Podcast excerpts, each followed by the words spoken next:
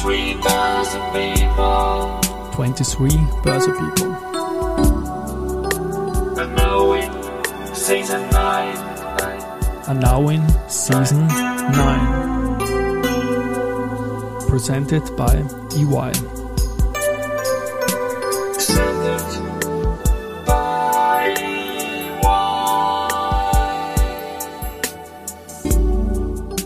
Ja, herzlich willkommen wieder zur Serie 23 Börse People.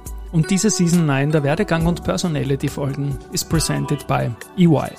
Mein Name ist Christian Drastil, ich bin der Host dieses Podcasts und mein zwölfter Gast in Season 9 ist Julia Stötzl, Gründerin und CEO von Unicorn Consulting, einer Beratung, die sich zur Aufgabe gemacht hat, Investor Relations digitaler zu machen. Und jetzt bei mir im Studio. Liebe Julia, freue mich, dass du da bist eine Deutsche in Österreich gelandet und gleich herkommen. Ich freue mich einfach. Servus. Hallo Christian, vielen Dank für die Einladung. Es hat auch eine ganze Zeit gedauert, bis wir es geschafft haben. Ne? Ja, Ich und es hat einen Grund, dass du da bist. Genau, und ich freue mich auch über die Kontaktaufnahme durch dich irgendwann einmal auf LinkedIn. Investor Relations in der Dachregion gehört eh viel stärker vernetzt, auch über die Länder hinaus. Und morgen, letztendlich, wir nehmen heute am 10. Oktober auf und senden am 27. Am 11. war dann die Zierer Jahrestagung Genau. und deswegen warst du da, darüber sprechen wir dann später noch. Aber Karriere, Werdegang, mich interessiert, wie es damals bei dir gestartet hat, als junge Dame Interesse für den Kapitalmarkt, für die Börse zu gewinnen und was so deine ersten Stationen waren. Ja, gute Frage. Ich musste auch eine ganze Zeit zurückgehen. Also es, wir schreiben das Jahr 2008. Das ist Mitte meines Lebens. Ja. ja. ähm, ich wusste ehrlicherweise am Anfang gar nicht, was ich machen wollte nach dem Abi. Und ähm, ich weiß nur noch, dass meine Mutter irgendwann mal gesagt hat, mach mal Bank. Das ist solide, da verdient man gutes Geld. So, das war wirklich, glaube ich, so Ich O-Ton. muss dir früh ins Wort fallen, das hat meine Mama auch gesagt. Mach Bank, dann ist Sehr alles gut. Ja, ja, genau. Und es hat sich, ich muss sagen, es hat sich ausgezahlt. Also Ja, war bei mir auch nicht so schlecht. Grüße gehen raus an meine Mutter. Ähm, Same hier. Genau, also es war 2008 und ähm, ich habe dann ein duales Studium ähm, bekommen. Äh, also duales Studium ist quasi, man studiert parallel zum zu einer Ausbildung sozusagen. Ich habe eine Bankausbildung gemacht bei der NRW Bank. Das ist äh, eine Förderbank des Landes Nordrhein-Westfalen, analog zur KfW, eben nur fürs Land beschränkt. Und ähm, der erste Tag, lustigerweise, an dem ich äh, anfangen sollte als dualer Student oder Auszubildender, war ähm, der 15.09.2008, wo eben Lehman Brothers gecrashed ist. Also es war wirklich ja. Ich weiß es schon vom Vorgespräch, ich muss trotzdem wieder lachen. Ja, Ja. herrlich. super Einstieg. Deswegen, das hat natürlich das alles so ein bisschen in Perspektive gesetzt. Es war natürlich auch eine total spannende Zeit, ja. Und da war ich auch damals sehr, sehr froh, dass ich natürlich bei einem sehr soliden Haus gearbeitet habe und nicht vielleicht bei einer, Hochspekulativ. genau, bei einer anderen Ja. Bank in dem, in dem Umfeld, äh, sondern eben bei einer Bank, die, die vom Staat ähm, ja gebackt wurde sozusagen. Aber das hat mich, mich natürlich sehr beeinflusst auch und das gibt mir jetzt auch eine gewisse Perspektive auf die Krise jetzt, wenn man das überhaupt Krise nennen Ja. darf irgendwo. Ähm, also im Sinne von, ja, die geht auch vorbei und ähm, es kann auch noch irgendwie schlimmer kommen. Also insofern hat mir das einen guten Start gegeben Hast du Nachhinein. dir da ähm, an diesem 15. September 2008 gedacht, ja, das ist, da wird das, wird das wohl jeden Tag so sein, dass ein paar Banken eingehen und die Kurse, oder, oder war die, war die Bedeutung als, als frisch gefangte, sagt man in Österreich, als Neuling am, am Tag eins dann doch klar, weil alle anderen irgendwie umgeflogen sind? Nee, also so ganz klar war mir das nicht. Also es war wirklich so, ich war ja noch total, ähm, ich hatte ja noch gar keine Erfahrung, ja, und äh, habe das dann natürlich in mich aufgesogen. Es war auch alles total spannend, aber das kam, glaube ich, gar nicht so wirklich an mich ran, weil ich eben in diesem Umfeld war, dass es eine, eine Bank war, die nicht selbst betroffen war in dem Sinne. Ähm, oder nicht so stark natürlich wie andere Geschäftsbanken. Ähm, aber fand das total spannend, das zu begleiten und das, ähm, das Wissen mich aufzusogen, zu, aufzuziehen und natürlich dann auch ähm, in den ähm, in der Universität, wo ich dann Kapitalmarkt studiert habe, wurden auch immer wieder Beispiele herangezogen. Äh, ja, bei Lehman Brothers ist das und das passiert und das hat das Ganze einfach viel plastischer gemacht und ähm, das fand ich total spannend, einfach in diese Phase hinein, ja sozusagen Kapitalmarkt zu lernen. Business Analyst war da deine Aufgabe. Was kann ich mir darunter verstehen? Was hast du in diesen frühen, jungen Jahren im Bankwesen getan, im Tagesgeschäft? Äh, Das waren ganz verschiedene Aufgaben. Also es ist eine Förderbank. Ich war einmal in, im Fördergeschäft sozusagen. Äh, Ich habe jetzt natürlich nicht selbst Anträge bewilligt. Ja, das war mehr so, sage ich mal, Backoffice-Sachen ganz am Anfang. Ich war auch mal eine Zeit lang im HR. Also es war wirklich, ich war eine, eine gute erste Station, um verschiedene Abteilungen eines Unternehmens, einer Bank kennenzulernen. Ähm, ich war dann noch einmal in Brüssel eine Zeit lang. Das war, die hatten so ein äh, Auslandsbüro, ähm, weil die natürlich auch sehr politisch angehaucht sind. Das war auch eine ganz spannende Zeit. Das war mein erster Auf Auslandsaufenthalt irgendwie, ne, Anfang 20. Und ähm, das, wo wirklich das meine Karriere sehr stark beeinflusst hat, war dann das ähm, Team Kapitalmarkt. Und ähm, die NRW Bank hat ja selbst auch Bonds imitiert. Die haben selbst auch ähm, ja, Anleihen platziert sozusagen. Das war mein erster Touchpoint in der Tat mit Kapitalmarkt. Ähm, und das war total spannend, ja. Und das, da habe ich so ein bisschen Blut geleckt und, und habe dann auch danach für mich entschieden, als die Ausbildung dann dem Ende zuging, zu sagen, ich, ich will mehr davon. Ähm, und äh, bin ja dann auch im weiteren Schritt zur KPMG gegangen, um Mhm. einfach noch mehr Kapitalmarkt zu sehen, aber dann eben nicht von einer Förderperspektive oder von einer ähm, Landesbankperspektive, sondern wi- wirklich von einer Unternehmensperspektive. Da habe ich mir die Stichworte Financial Services oder Corporate Finance notiert. Es war Beginn der 10er Jahre. Die Zinsen sind immer mehr gegen Null gegangen. Good Ja, times. Bond konnte man als Emittentin oder Emittent relativ vernünftig geben, nur hat es kaum mehr jemand kaufen wollen. Ähm, große Adressen zeichnen deine Zehnerjahre irgendwie. Du bist dann zu Morgan Stanley gegangen. Big, big, big Name, London. Was war da die Herausforderung und was war dein Aufgabengebiet? Äh, ehrlicherweise, ich glaube, die größte Herausforderung war erstmal den Job zu kriegen. Glaube ich auch. Respekt. Ja, Also ich ziehe. Das ist ja, irgendwie immer ähm, so, dass ähm, da muss man, glaube ich, da habe ich das erste Mal, glaube ich, wirklich gelernt, hartnäckig zu bleiben. Ja, also ähm, natürlich, ich habe in London studiert äh, für meinen Master und gefühlt die ganze Universität wollte zu Morgan Stanley oder im Alternativ zu Goldman Sachs gehen. Und ähm, ich wurde und ich wollte damals unbedingt immer zur Deutschen Bank. Da wurde ich, glaube ich, dreimal abgelehnt ähm, und habe es dann immer wieder probiert mit anderen äh, E-Mail-Accounts und habe es dann aber irgendwie geschafft. Äh, Stalkerin fast schon. genau. Nach und nach wird man natürlich auch, auch mal besser. Ja, man, man, das ist so ein bisschen eine iterative Verbesserung. Äh, man weiß, wie schreibe ich jetzt den Coverletter, wie schreibe ich den CV ein bisschen anders. Ähm, wie positioniere ich mich im Interview irgendwie nochmal anders. Ne? Man wird auch äh, dann diese ganzen Case Studies, die man machen muss. Also das war super schwierig. Es hat dann am Ende geklappt und ich bin dann ähm, in den DCM-Bereich gekommen.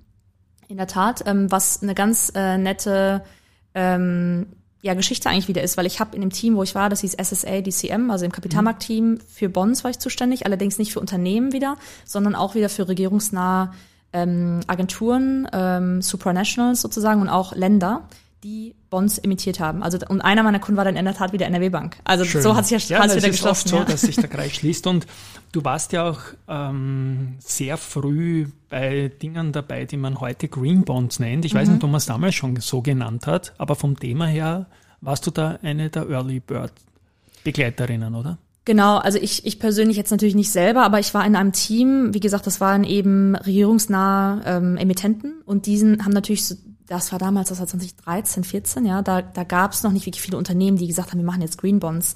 Ähm, Das heißt, es haben, ist wirklich diese, diese Bewegung fast schon, kann man sagen, hat eigentlich damals angefangen mit regierungsnahen Emittenten, die einen gewissen Incentivierung haben, das natürlich zu machen als erste Vorreiter. Und äh, genauso Emittenten wie die NRW Bank, wie die KfW Bank, die haben halt die ersten Green Bonds emittiert. Ähm, und das war ganz spannend, weil ich eben in diesem Team war und mein damaliger Manager war auch der Head of Green Bonds für ganz Morgan Stanley. Das heißt, der hat sich eben auch positioniert in, zu diesem Thema, was natürlich jetzt auch total an Fahrt aufgenommen hat und war dann nachher auch Experte für, was, was sind die Takeaways dann für die ähm, Unternehmenskunden. Ja, irgendwann ist das dann natürlich auch ins Corporate-Team übergeschwappt ähm, weil man gesehen hat, das macht nicht nur Sinn aus Nachhaltigkeitsperspektive, aber auch eben aus einer Spread-Perspektive. Also der Spread von Greenmans hat eben enger getradet als der das Äquivalente mit der gleichen Laufzeit ähm, der, der nicht grüne Bond. Ja, ja. Ja. Na, spannend, spannend. Du kennst dich auf jeden Fall aus. Und das hat alles irgendwie nach einer Karriere, Senior-Karriere in jungen Jahren im, im Bond-Bereich, Corporate Finance und so weiter bei großen Häusern ausgeschaut.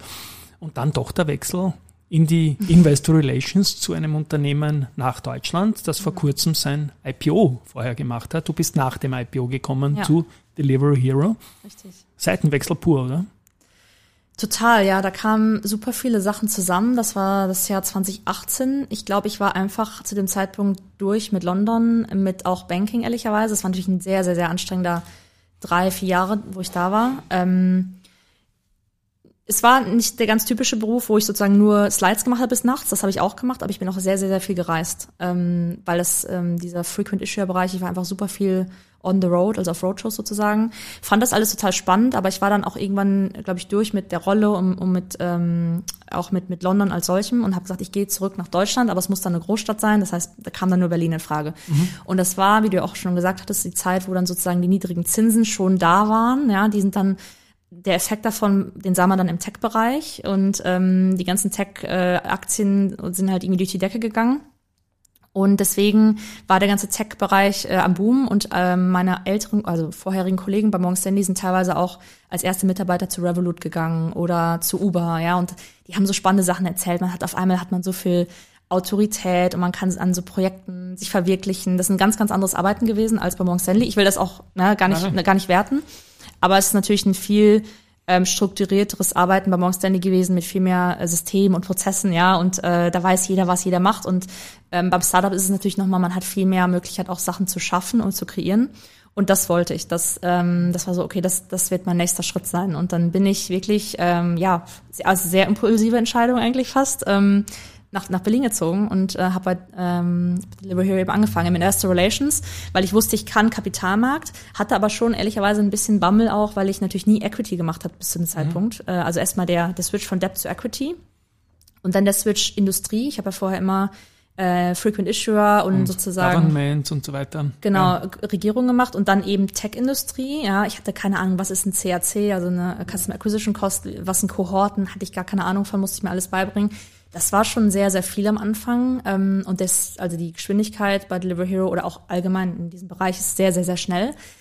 Aber ich bin sehr dankbar für die Zeit. Und ich wäre heute definitiv nicht die Person, die ich heute bin, ohne diese Erfahrung. Also es war eine super Erfahrung und auch sehr, sehr viele Sachen gemacht. Also extrem viel M&A. Ähm, wir haben Geschäftszweige verkauft und gekauft.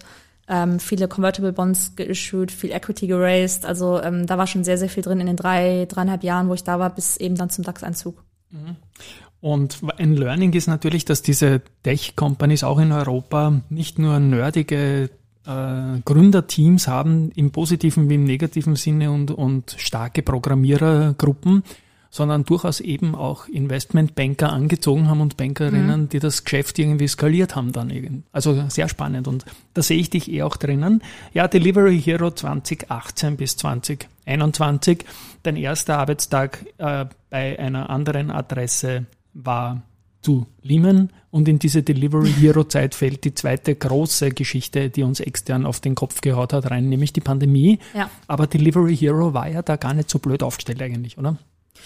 Nee, also das Geschäftsmodell hat, glaube ich, im ersten Zuge erstmal natürlich davon profitiert, weil dann irgendwie ja. alle auf einmal ähm, zu Hause geblieben sind, natürlich Essen bestellt haben und die ganzen E-Commerce und Tech-Aktien sind ja dann auch nochmal im Zuge dessen, haben ordentlich zugelegt, ja. Auch so eine HelloFresh zum Beispiel oder eine Salando auch.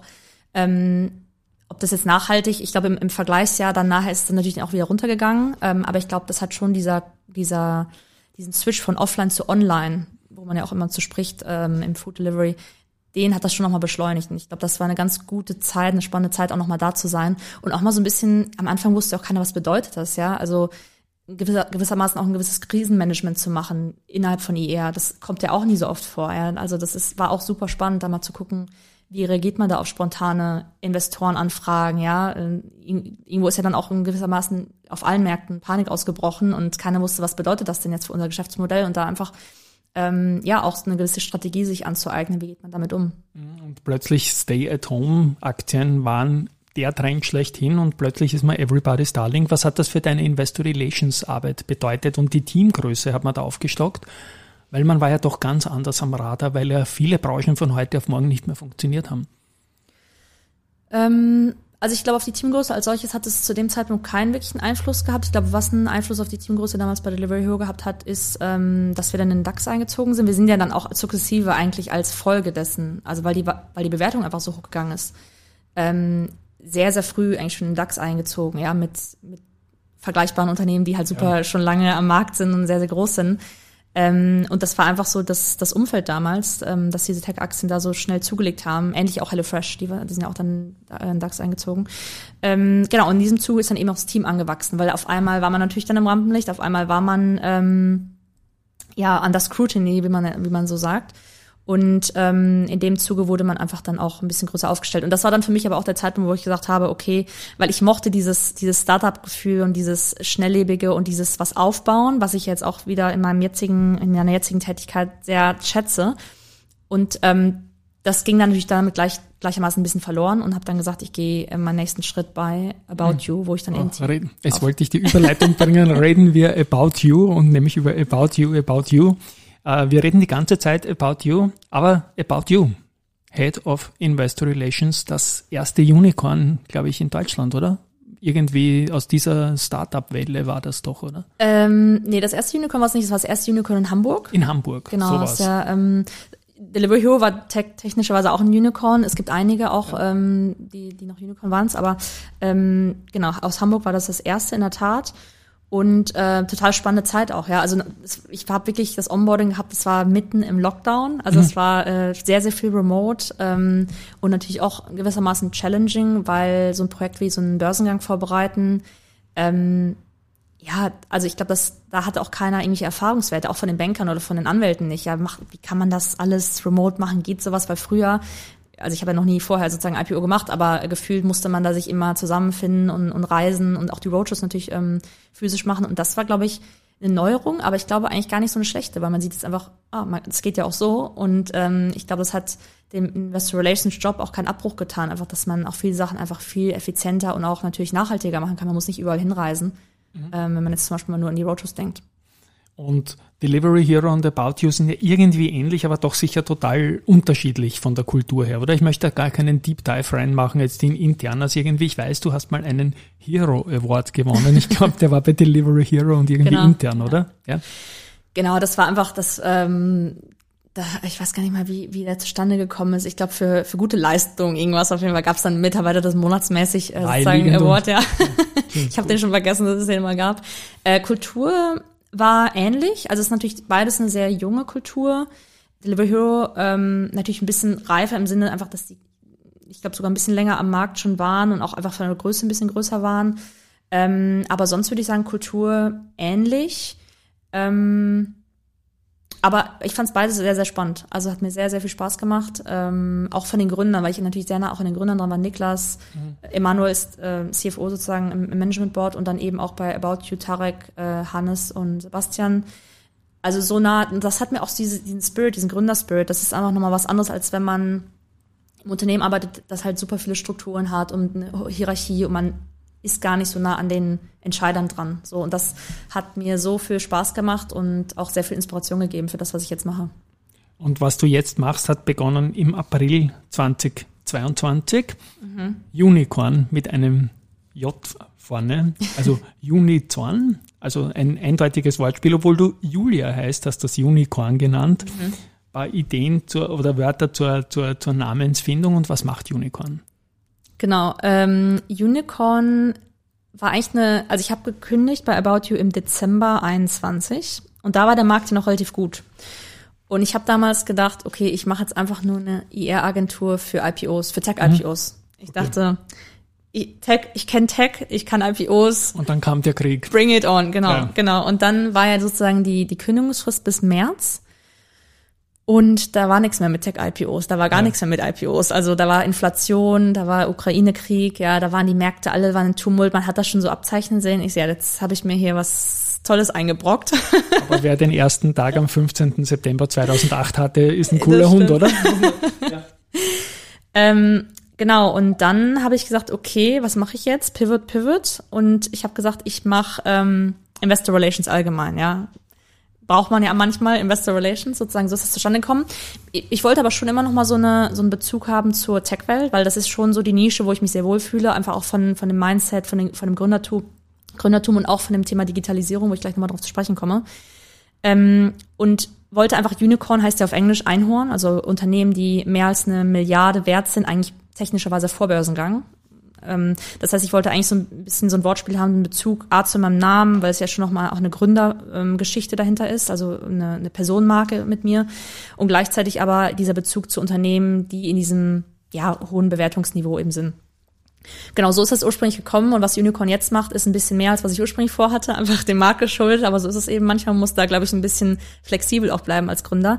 Und zwar auf der einen Seite mit Unicorn Consulting mache ich ähm, IR-Beratung ganz klassisch, also interimistisches IR, Workshops, Advisory, ähm, aber auch Digitalisierungsworkshops und dann mit Unicorn Digital, also ich habe sozusagen zwei Sparten gegründet, ähm, mache ich vor allem Digitalisierungsthemen. Also da helfe ich zum Beispiel dabei, ähm, CFOs zu positionieren auf Social Media, vor allem eben LinkedIn. Das ist so mein Network of Choice.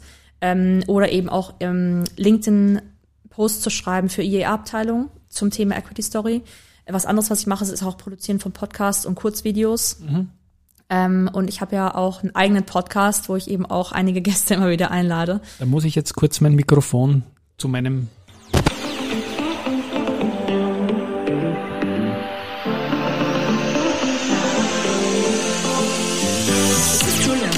And this is Caroline. And thank you for tuning in for Das ist zum Mitgrooven, Soundqualität. Ich habe kein Sample gemacht, sondern ich habe einfach nur hingehalten mit der Caroline Chaban. Machst Genau. du das?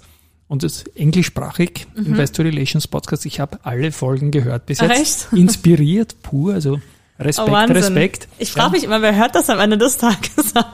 Na, einen kennst du jetzt. okay, jetzt weiß ich, jetzt Genau. kann ich an, ja. Einen kennst du jetzt, ja, genau. Und ja, na, das heißt eigener Podcast. Wie heißt der Podcast? Ich weiß sie aber für die Hörerinnen und Hörer. Ich werde ihn auch verlinken. Ja, danke schön. Ähm, der Podcast heißt Street Tweets, also so wie so Straßengezwitscher sozusagen. Ähm, und dass die Idee dahinter war, ähm, das ist auch eine, eine wahre Geschichte. Als ich ins IR gekommen bin, 2018, habe ich nach Materialien gesucht. Wie funktioniert IR? Also ich meine, ich, ich kannte ja schon Kapitalmarkt für ein paar Jahre, aber ich hatte ja keine Ahnung, wie geht das Handwerkszeug, ja. Und ich habe dann so kurz eine Panikattacke bekommen, so nach dem Motto, oh nein, oh nein, die erwarten jetzt hier von mir, dass ich IR kann. Ich, ich habe aber noch de facto nie die IR gemacht. Wo lerne ich das jetzt? Dann bin ich auf Google gegangen, habe gegoogelt, so nach dem Motto, wie geht IR? Nichts gefunden, also nichts, was ich mir durchlesen wollte irgendwie, ne?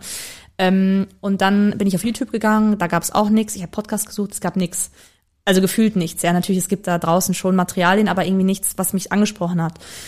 Und das war so ein bisschen die Idee mit meiner ehemaligen Kollegin bei Deliver Hero und auch About You war sie mit mir im, im Team und jetzt ist sie eben für ein anderes äh, Unicorn eben unterwegs im Investor Relations und wir haben gesagt, wir machen einen Podcast ein bisschen mehr orientiert an die neue Generation, einfach was kurz snackable ist, also leicht verdaubar, sage ich mal, weil die Materialien oder diese Informationen zum Thema Investor Relations sind ja auch schon sehr heavy, ne? also sehr schwer teilweise.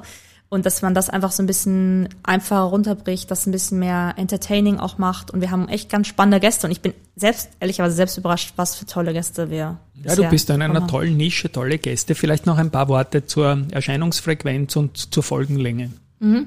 Der Podcast kommt raus alle zwei Wochen, jeden Donnerstags, äh, jeden Donnerstags morgens. Und es gibt auch eine YouTube-Show dazu. Also es ist äh, sozusagen Bild äh, als auch Ton auf Spotify, Apple Music und dann eben auf YouTube.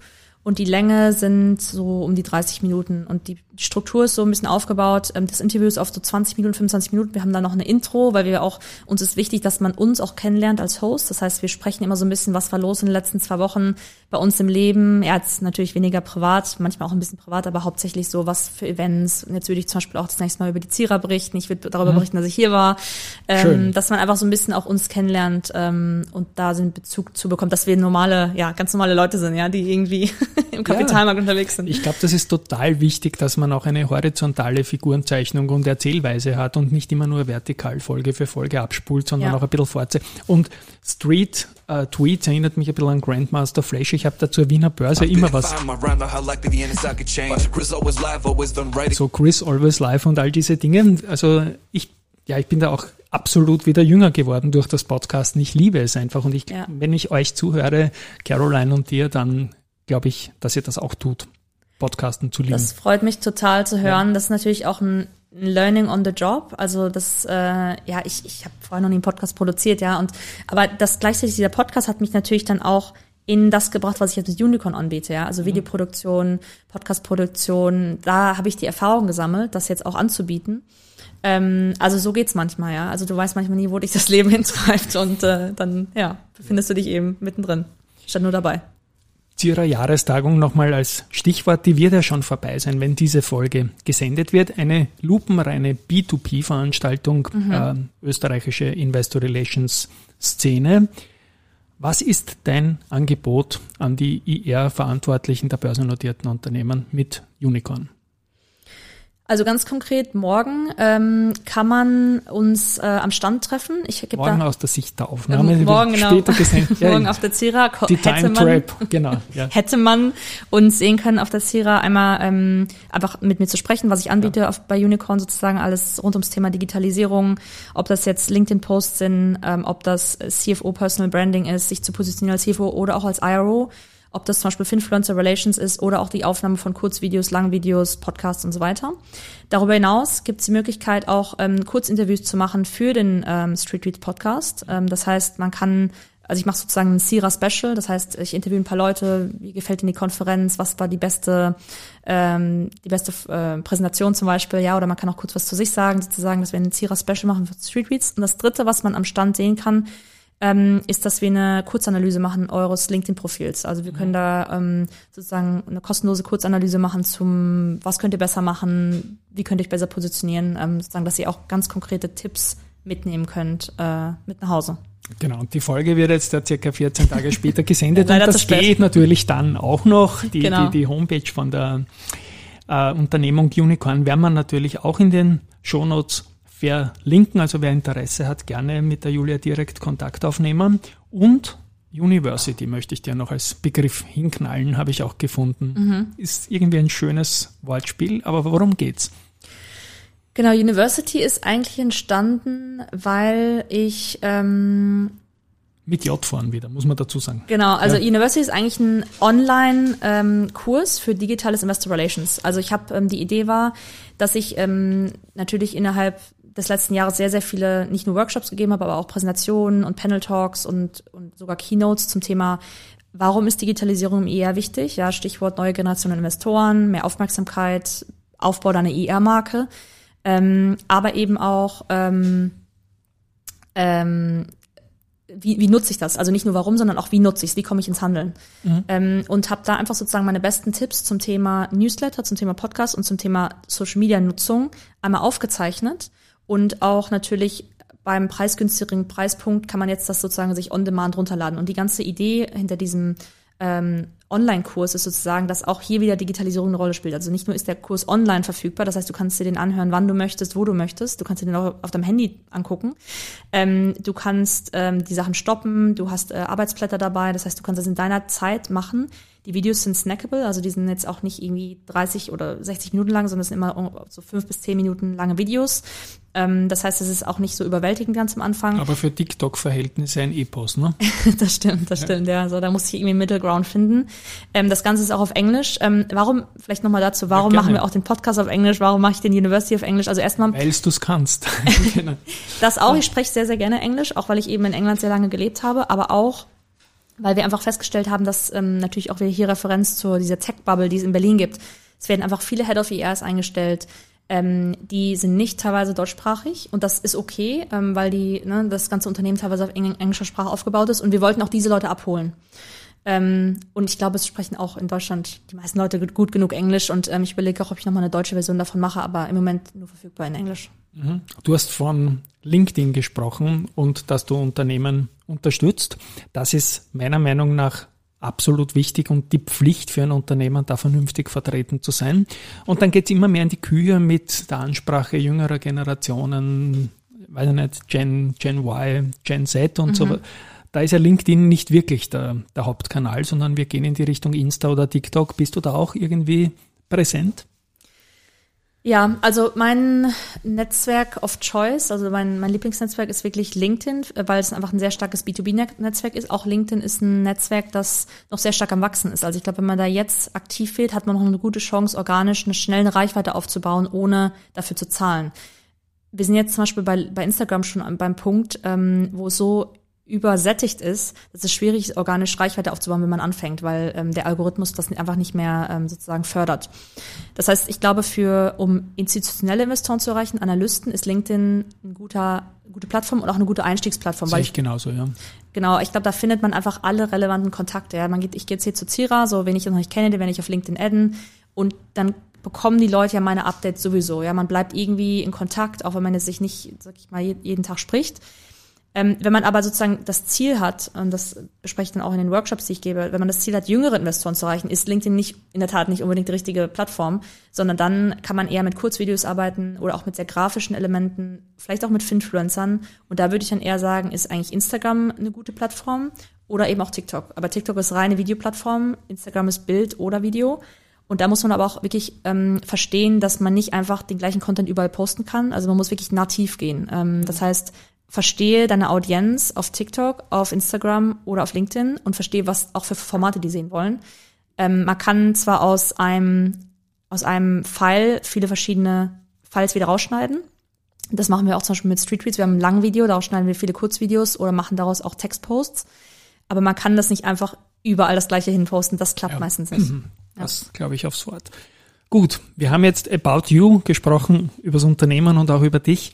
Karriere, Werdegang, Podcast. Ich mag dir noch einen Tipp für junge Menschen abringen, die jetzt dort stehen, wo du 2008 gestanden bist. Muss ja nicht Limmen sein, noch einmal. Wie steigt man am besten in diesen Kapitalmarkt ein? Jetzt nicht als Investorin oder Investor, sondern wenn man einen Job sucht. Hast du da irgendwelche Tipps an junge Menschen, für junge Menschen? Ja, gute Frage. Ehrlicherweise ist das auch so ein bisschen ähm, Teil meiner Mission, würde ich fast sagen. Also ich möchte nicht nur den Kapitalmarkt ein bisschen digitaler gestalten, sondern ehrlicherweise auch ähm, möchte ich mehr junge Leute in den Kapitalmarkt reinholen. Ich glaube, das ist super wichtig. Ähm, und auch Frauen, mehr Frauen in den Kapitalmarkt reinholen, weil ich war immer ganz, ganz lange die einzige Frau, natürlich auch in diesen ganzen Teams. Ähm, auch, auch bei About You und Delivery Hero?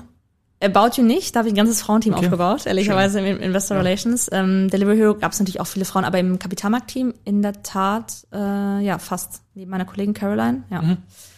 Ähm, also das sind auch so ein paar Missionen, sag ich mal, wo ich, wo ich auf jeden Fall hinter, hinterstehe, was ich wichtig finde. Warum? Weil ich glaube, auch im Investor Relations wird es irgendwann einen Generationenwechsel geben. Das heißt, viele Leute gehen irgendwann auch in Rente und ich glaube, da, muss, da muss, es muss Talent geben, das nachkommt. Ähm, und ich glaube, das ist nicht nur wichtig, einfach um diese Position zu füllen, sondern auch, weil ähm, die Abteilungen dadurch natürlich auch nutzen können, weil diese jüngeren Leute, die nativ aufgewachsen sind mit Smartphones, mit Social Media und so weiter, ja, für die ist das Benutzen von TikTok gar kein Problem, ähm, ist das auch Wissen, das in IR-Teams reingeht. Das heißt, ich finde es super wichtig, dass eben IR-Teams auch ähm, junge Leute anstellen, denen das Kapitalmarktwissen im Zweifel beibringen, aber einfach diese, diese innovative Kraft ähm, mit, mit reinbringen. Was würde ich jetzt jungen Talenten raten? Ich glaube einfach, sich zu interessieren für Kapitalmarkt, vielleicht sogar mal Aktien zu kaufen oder zumindest mal ein ETF zu kaufen, sich damit familiär zu machen, ähm, dafür zu interessieren und ähm, ja, sozusagen auch mal auf den Investor Relations Homepages rumstöbern. Wie ist sowas aufgebaut? Ähm, sozusagen da erste Touchpoints zu bekommen. Und ich glaube, ähm, das hilft total, ähm, dann auch vielleicht später den, den Weg einzuschlagen, ob das jetzt über eine, ein Studium ist, ja, Wirtschaftswissenschaften. Aber ich bin auch sowieso immer ein Freund davon, man muss nicht immer, es müssen nicht immer alle durchs gleiche Studium gegangen sein, sondern man kann auch Leute einstellen äh, aus verschiedenen Fachbereichen und es muss eher jemand gewillt sein, da, dazu zu lernen. Und das ist vielleicht auch so der, die eine, das eine Takeaway, das ich für mich hatte. Investor Relations ist so eine schöne Rolle, weil sie, ähm, man kann aus verschiedenen Richtungen da reinkommen. Es hat der rechtliche Aspekt. Und muss es mittlerweile auch, glaube ich. Total, ja. Ja. Man, es hat ja rechtliche Aspekte, strategische Aspekte, Finanzaspekte, ja. Es muss nicht jeder eine Finanzausbildung gemacht haben. Es kann auch jemand theoretischerweise aus dem Rechtsbereich reinkommen oder aus dem ähm, ESG-Bereich so vielleicht sogar, ja. Und ich finde, das ist das Schöne an dieser Rolle und ähm, da einfach ja offen zu sein, ähm, sich das Wissen anzueignen. Ich glaube, das ist viel wichtiger. Das ist ein schönes Schlusswort. Ja, divers in jede Richtung, ja, nach, nach Alter, nach Gender, nach Skills. Das ist, glaube ich, die Zukunft der Investor Relations. Ich glaube, ihr seid mit Unicorn da gut aufgestellt, liebe Julia. Danke, dass du am Tag vor der Zierer Jahrestagung bei mir hineingeschneit bist. Ähm, Roll-ups und Koffer dürfen wir dann nicht vergessen. Nee, bitte nicht, ne? Wir sehen uns dann morgen die Woche für 14 Tage später gesendet. An euch da draußen, Zuhörerinnen und Zuhörer. Tschüss einmal von meiner Seite. Es war, glaube ich, sehr, sehr viel Spannendes dabei und Papa mal von mir. Dankeschön, Christian. Das hat mich echt gefreut. Äh, und auch toll, was du hier auf die Beine stellst mit diesen, äh, mit dem Format, finde ich richtig klasse. Das freut mich. Danke. Tschüss und Ciao. Baba.